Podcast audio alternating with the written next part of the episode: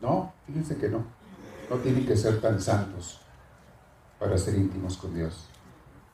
Son los que, como dice el canto, yo te busco. Los que buscan a Dios son los que lo encuentran. No tienen que ser perfectos, no tienen que ser muy santos, pero sí estar tratando, claro que sí. Estar tratando de ser mejores. Pero no tienes que ser perfecto. ¿Qué es lo que Dios espera de ti? Que lo busques. Porque Él ya te busca a ti. Ahora quiere que tú lo busques y es allí cuando se da ese encuentro. Se da esa unión con Él. Buenos días. ¿Cómo está el día de hoy? Bendito Dios. ¿Listos para alabar al Señor y dejar que nos llene de sus bendiciones? Muy bien. Comenzamos como buena familia de Dios. Salúdense unos a otros, díganse buenos días. Si no se conocen, preséntense.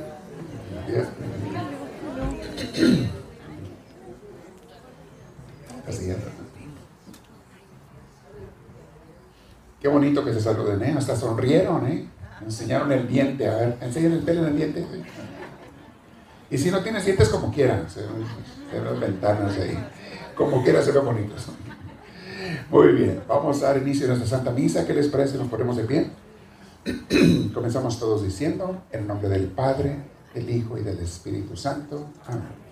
Que la gracia de nuestro Señor Jesucristo, el amor del Padre y la comunión del Espíritu Santo esté con todos ustedes.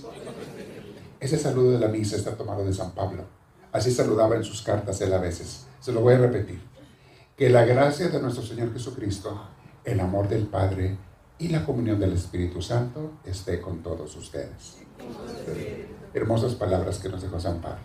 Bien, al comienzo de la misa, como lo hacemos en cada Eucaristía, pedimos perdón a Dios porque a veces le fallamos en la semana no somos perfectos, somos débiles. Dios sabe eso. Él lo que quiere ver es que estemos luchando, ¿verdad? Que estemos echándole ganas para no caer. Pero, como quiera, le pedimos perdón en un momento de silencio, porque la Santa Misa se tiene que celebrar con un corazón limpio. Entonces tenemos que estar arrepentidos para que Él nos perdone con la absolución que recibimos enseguida. Nos arrepentimos y decimos todos arrepentidos, yo confieso ante Dios Todopoderoso y ante ustedes, hermanos, que he pecado mucho de pensamiento, palabra, obra y omisión. Por mi culpa, por mi culpa, por mi grande culpa. Por eso ruego a Santa María, siempre Virgen, a los ángeles, a los santos y a ustedes, hermanos, que intercedan por mí ante Dios nuestro Señor.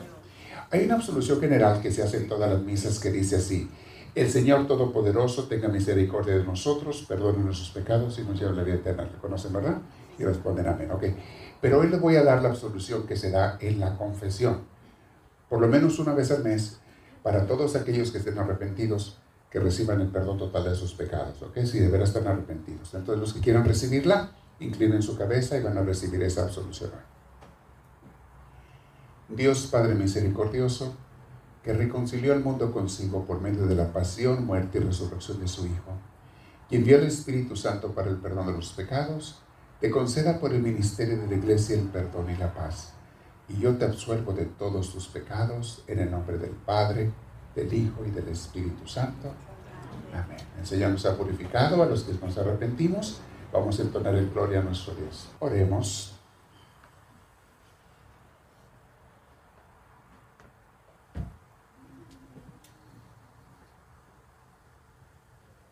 Señor Dios, que has hecho del amor a ti y a los hermanos la plenitud de todo lo mandado en tu santa ley. Concédenos que cumpliendo tus mandamientos merezcamos llegar a la vida eterna. Te lo pedimos por Jesucristo nuestro Señor. Amén. Bien, mis hermanitos, tomen su Biblia, por favor. Acuérdense que les invito a que siempre traigan su Biblia, cada quien. Y no se vale que una para dos, ni para tres, ni para cuatro. Es una para cada quien. ¿Saben por qué es importante que cada quien tenga su Biblia? Porque yo siempre les aconsejo que cuando la estén meditando, tomen notas aquí en la Biblia. No hay cosa más hermosa que las Biblias que están todas rayadas. Pero rayadas con luces que Dios te da. Yo le pongo así, tengo mi Biblia y le pongo, esta es la que uso aquí en la liturgia, la, otra la tengo en mi lugar, en, mi, al lado de mi cama. Esa otra, yo le pongo notas en todos lados, le pongo, y cuando algo me da luz, y luego años después vuelvo a abrir esa cita y leo la nota y digo, wow, me vuelve a dar luz. algo que me inspiró Dios, lo vuelvo a leer y me encanta. Y luego a veces me gusta poner la fecha. Hay notas que puse hace 25 años en mi Biblia. Y cuando veo la fecha digo yo, mi edad de cuando nací. No se cuenta. Ah, ¿No me creyeron? No, qué mal estuvo eso. Yo pensé que sí la había pegado. Muy bien. Descarguen su Biblia siempre. Es bonito que cada quien tenga su Biblia, por favor. Este, que no te falte la palabra de Dios junto a ti. La pegamos al corazón y decimos todos. Esta es mi Biblia y es mi guía. En ella Dios me dice que me ama y me da su luz para cada día. Los misioneros del amor de Dios amamos y estudiamos la palabra de Dios. En mi Biblia Dios me enseña que todos somos hermanos él es mi Padre y el Padre de todos los humanos. Declaro que Dios nos quiere sin divisiones, porque en su amor Él no hace diferencias entre razas, credos ni religiones. Dios nos quiere en unión, Dios nos ama a todos por igual y para todos quiere la salvación. Los misioneros del amor de Dios sembramos el amor, el respeto y la paz. Obedeciendo a Cristo sembramos el reino de Dios compartimos su palabra y bendiciones a todos los demás. Bien, tomen asiento, por favor. La primera cita, como ya vieron allí, es del libro del profeta Isaías. Lo pusieron en inglés Isaiah, ¿ok? Es Isaías. Oh, están los dos. ¿eh? Yes, thank you. For those of us who don't speak Spanish, sorry, thank you. I mean, oh no, yo sí hablo español, lo que no hablo es inglés. Es al revés. Isaías 55, mire, vamos a leer nada más del versículo 6 al 9 porque es lo que tiene que ver con el Evangelio que vamos a meditar, una parábola de Jesús. Pero en su rato libre les voy a aconsejar en su casa que lean todo el capítulo 55 de Isaías. Está lleno de confort, de palabras de esperanza, de palabras de paz de parte de Dios para nosotros. Pero se escogieron el versículo 6 a 9 porque es donde dice, entiendan por favor, la manera de pensar de Dios es muy diferente a la de, los, ustedes. La manera de que Dios ve las cosas, los caminos de Dios son muy diferentes a los caminos de los hombres. No quieras tú que Dios piense como tú piensas, porque no es así. Dios es inmensamente más sabio. Y tiene que ver con el Evangelio, porque este Evangelio que vamos a escuchar hoy es una de esas citas bíblicas que a mucha gente le, le da coraje oírla. De hecho, las primeras veces que yo lo escuchaba, que empezaba a meditarlo, como que no me gustaba mucho. sé ¿por qué? No es justo. No. Hay varios pasajes que van por ese estilo y lo voy a explicar. Pongan atención a lo que habla Jesús y cómo se expresa él y demás. Pero entiendan que Isaías es para entender mejor el evangelio del que vamos a predicar hoy. Escuchemos primero el profeta Isaías.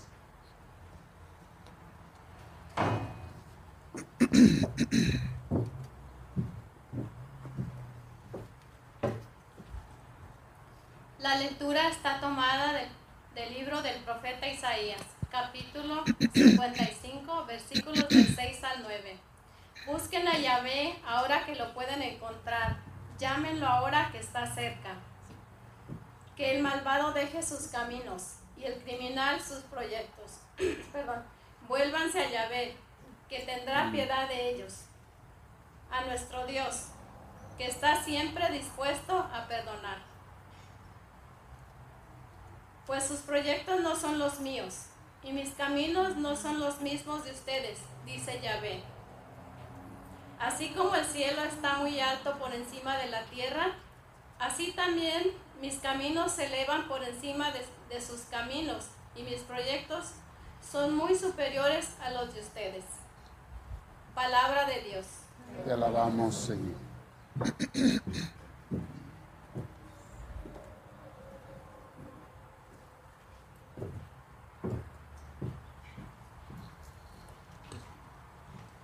Para recitar el salmo responsorial, todos decimos, bendeciré al Señor eternamente. Bendeciré al Señor eternamente. Un día tras otro bendeciré tu nombre y no cesará mi boca de alabarte. Muy digno de alabanza es el Señor, por su grandeza incalculable. Bendeciré al Señor eternamente. El Señor es compasivo y misericordioso, lento para enojarse y generoso para perdonar. Bueno es el Señor para con todos y su amor extiende a todas sus criaturas. Bendeciré al Señor eternamente. Siempre es justo el Señor con sus designios y están llenas de amor todas sus obras. No están lejos de aquellos que lo buscan. Muy cerca está el Señor de quien lo invoca. Bendeciré al Señor eternamente. Para escuchar el Santo Evangelio de pie, por favor. Hermanos, que el Señor esté con todos ustedes. Y con tu espíritu. Lectura del Santo Evangelio según San Mateo. Gloria a ti, Señor Jesús. La lectura está tomada del capítulo 20, versículos del 1 al 16. En aquel tiempo le decía Jesús a los que lo escuchaban, aprendan algo del reino de los cielos. Un propietario salió de madrugada a contratar trabajadores para su viña. Se puso de acuerdo con ellos para pagarles una moneda de plata al día y los envió a su viña. Salió de nuevo a las nueve de la mañana y al ver en la plaza a otros que estaban desocupados, les dijo, vayan ustedes también a mi viña y les pagaré lo que sea justo. Y fueron a trabajar. Salió otra vez al mediodía y luego a las tres de la tarde e hizo lo mismo. Ya era la última hora del día, la undécima, cuando salió otra vez y vio a otros que estaban allí parados.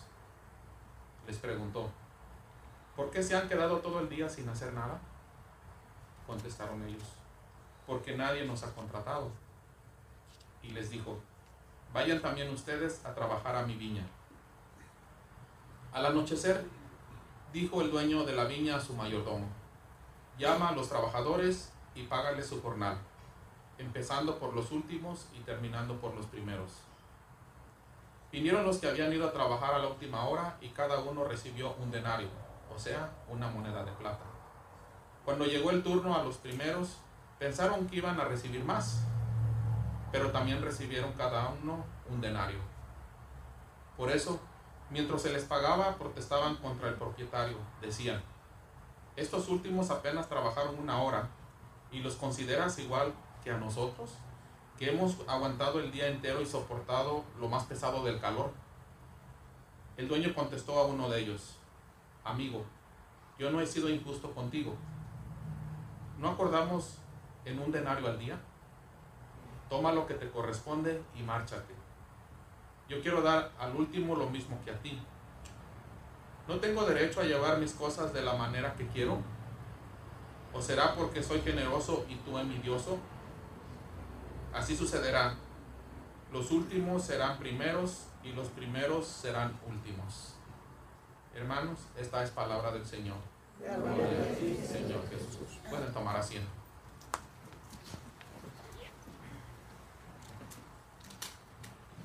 Hay gente que cuando escucha esta parábola y otros textos bíblicos, como que le molesta un poquito cuando lo meditas esto, no, no es justo.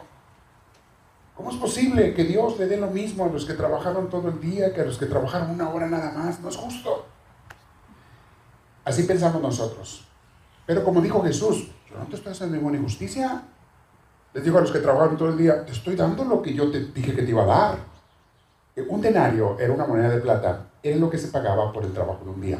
Era lo normal en tiempos de Jesús. Se pagaba un denario, esa moneda de plata. Ese era el salario de un día. Y en aquel entonces no había inflación como hoy en día. Los precios siempre eran los mismos. Entonces el denario por muchos años se pagaba como salario para la gente. Entonces, ¿por qué te vas a quejar si trabajaste todo el día por lo que se paga justamente? Te dije que te iba a pagar eso. ¿Por qué te molesta que al otro que casi no trabajó yo le quiera dar lo mismo también. ¿A ti qué?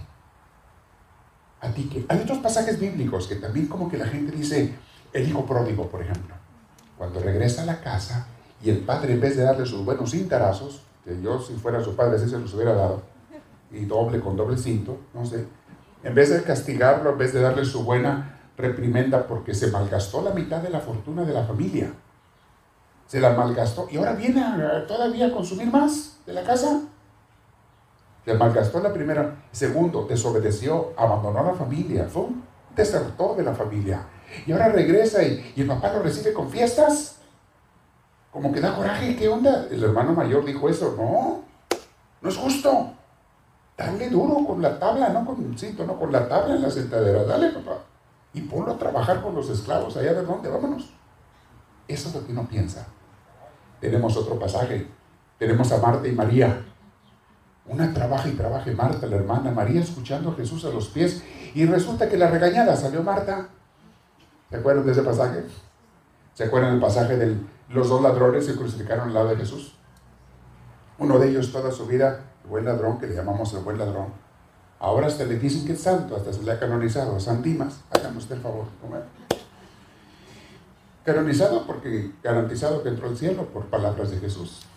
Después de haber sido malvado toda su vida, en última hora se arrepiente y entra al cielo. Mira tú, qué fácil. Como que da coraje. Y yo aquí viniendo a misa todos los domingos y esforzándome y rezando todos los días, trabajando en ministerio. Y el otro sinvergüenza hizo una vida de puro desorden. Llega el último día, se arrepiente y entra. Mira tú. ¿No les ha pasado a ustedes pensamientos así? Como que no se vale. Ok. Pensamos así, mis hermanos, cuando somos egoístas. Pensamos que es injusto cuando no amamos. Porque si tú amas, te debería de dar gusto que Dios le dé hasta el que no merece. Si tú amaras a tu prójimo, si yo lo amara a mi prójimo, me debería de dar mucho gozo y alegría de que Dios le dé a todos y en especial a los que no merecen porque es lo que hace Dios. Pero le voy a decir otra cosa que mucha gente no entiende, mis hermanos. Y le voy a poner otro título. Hoy le pusimos Dios nos ama sin condición. Yo voy a poner otro título el día de hoy. El gozo de trabajar con Dios contra los placeres amargos de la vida. La gente que se dedica a vivir con Dios, a veces desde niños, desde niños escuchaban el catecismo, la doctrina, hicieron sacramentos, procuraban asistir a su misa los domingos. La gente que de veras vive con Dios, y recalco la palabra de veras, porque voy a hablar ahorita de los católicos y cristianos de mentiritas, y voy a hablar de los católicos y cristianos de adeveritas. ¿Ustedes de cuáles son? ¿De mentiritas o de adeveritas? espero que de los segundos. La gente que de veras caminó con Dios toda la vida, no ve sus esfuerzos por Dios como un sacrificio, los ve como un privilegio. Yo trabajo para ustedes, mis hermanos, todos los días de la semana y lo veo como un honor, un privilegio. Y he explicado que muchos de la mayoría de mis días no son de 8 horas de trabajo.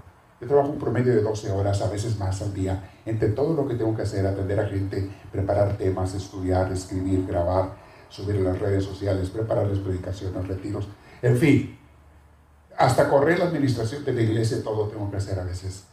Yo me paso muchas horas al día trabajando y para mí eso no, sí, si acaba uno cansado, sí, sí te cansas, pero no lo ves como un trabajo, lo ves como una bendición. Es una gran diferencia ver un el servicio al Señor como un trabajo o verlo como una bendición. Hay una gran diferencia. Pobres de los que están como el ladrón, que toda su vida vivió haciendo las maldades y tenía placeres amargos. ¿Por qué les llamo placeres amargos a la gente que se dedica al mundo? Porque sí es cierto que se encuentran placeres, buscan cosas materiales, buscan diversiones, pero mis hermanos, al final, después de cada placer que encuentran, sienten amargura. Los placeres que no son de Dios siempre terminan causándote amargura. Estaba leyendo un artículo esta semana, porque estoy estudiando toda la cuestión de los eh, ya les he explicado que estoy dando todo lo que afectan las redes sociales a la gente, lo que están dañando a niños, a jóvenes. Estoy haciendo todo un estudio sobre eso. Estoy yendo a la universidad, tomando clases de universidad para especializarme en eso.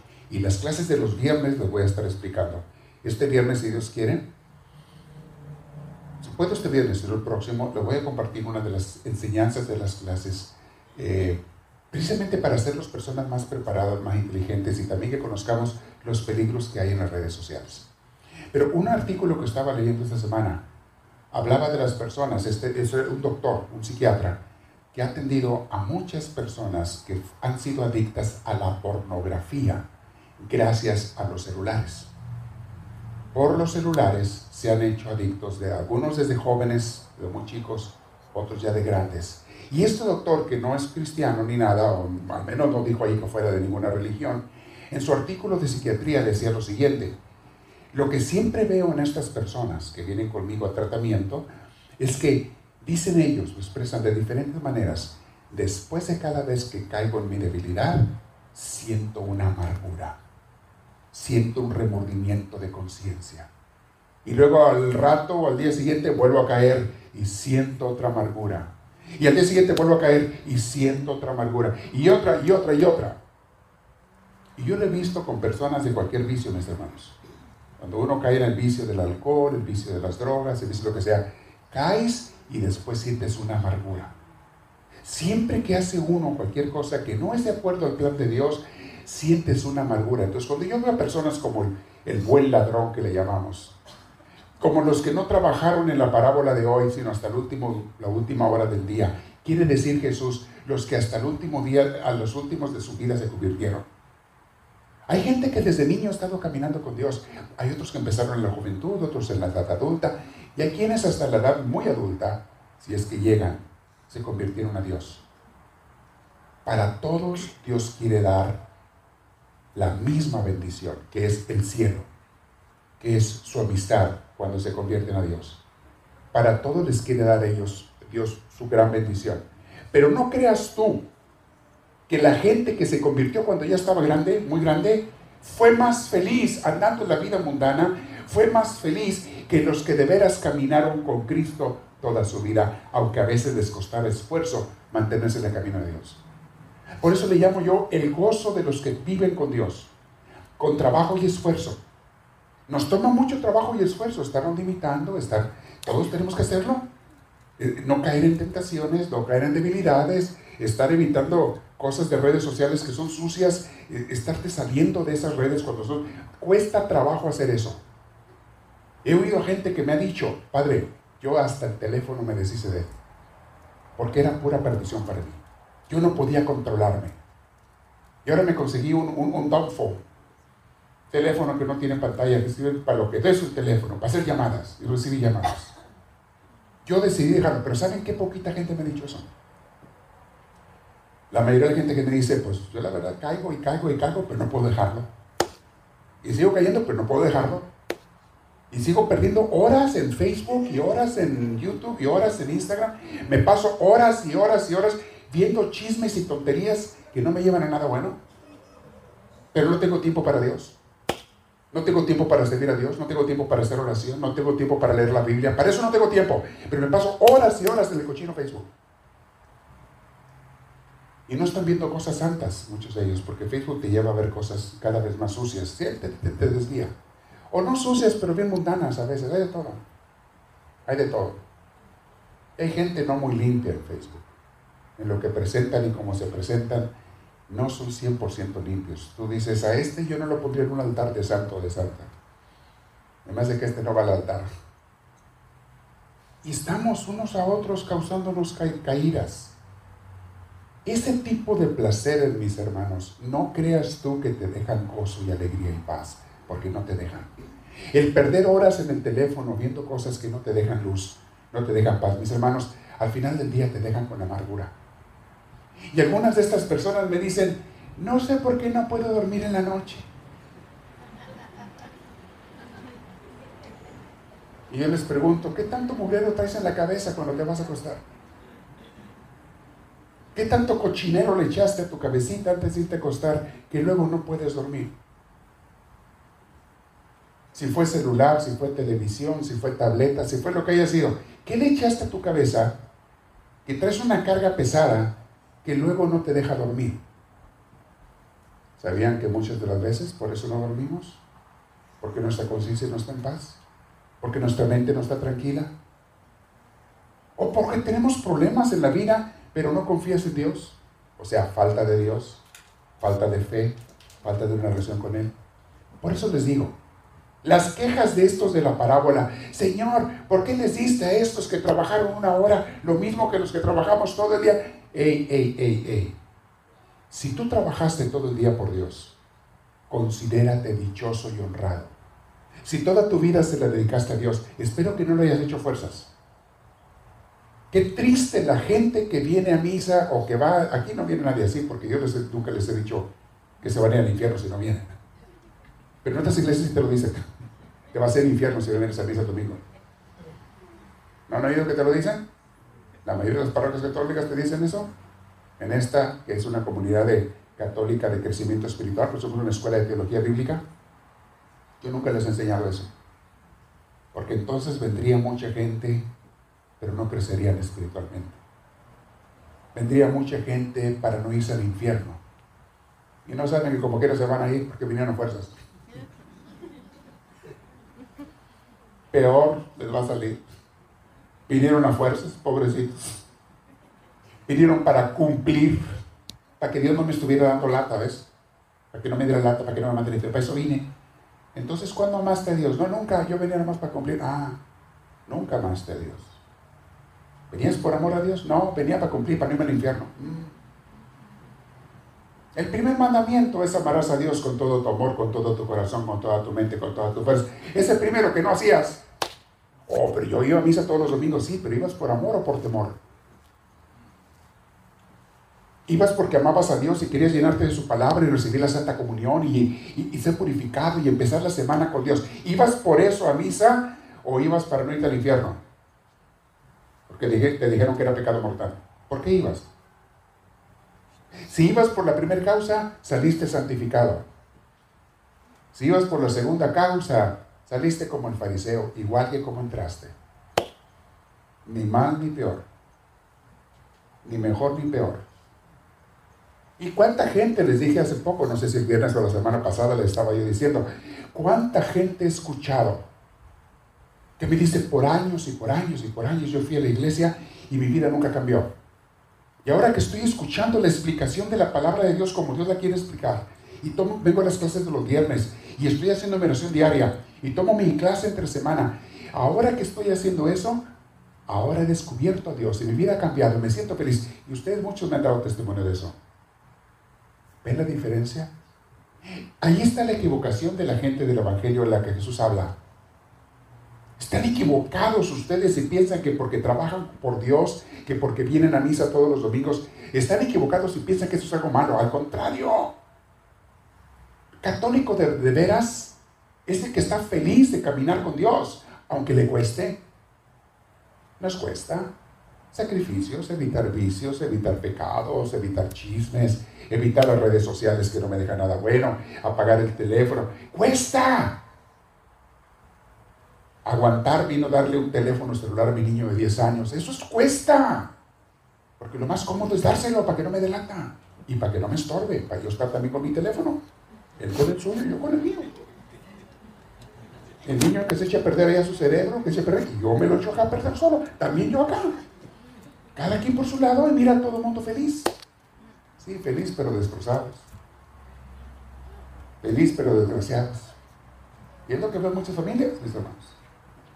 Todo mundo feliz, cada quien con su celular, echándose a perder el cerebro, la mente, la conciencia, el alma, y luego que por qué está el mundo como está.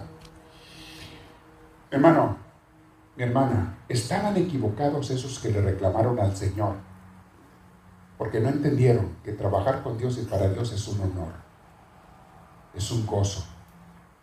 Cuesta, pero uno descansa en paz en las noches. Si de veras estás caminando con Dios, mi hermanita, mi hermanito, duermes con mucha más tranquilidad en las noches. Tratas a los demás con un poco más de respeto o con mucho más respeto. Tratas de amar a los demás aunque a veces te cueste. Tratas de perdonar aunque a veces no quieras perdonar. Y todo eso te está uniendo a Dios. Y todo eso es trabajo que luego te llena de gozo.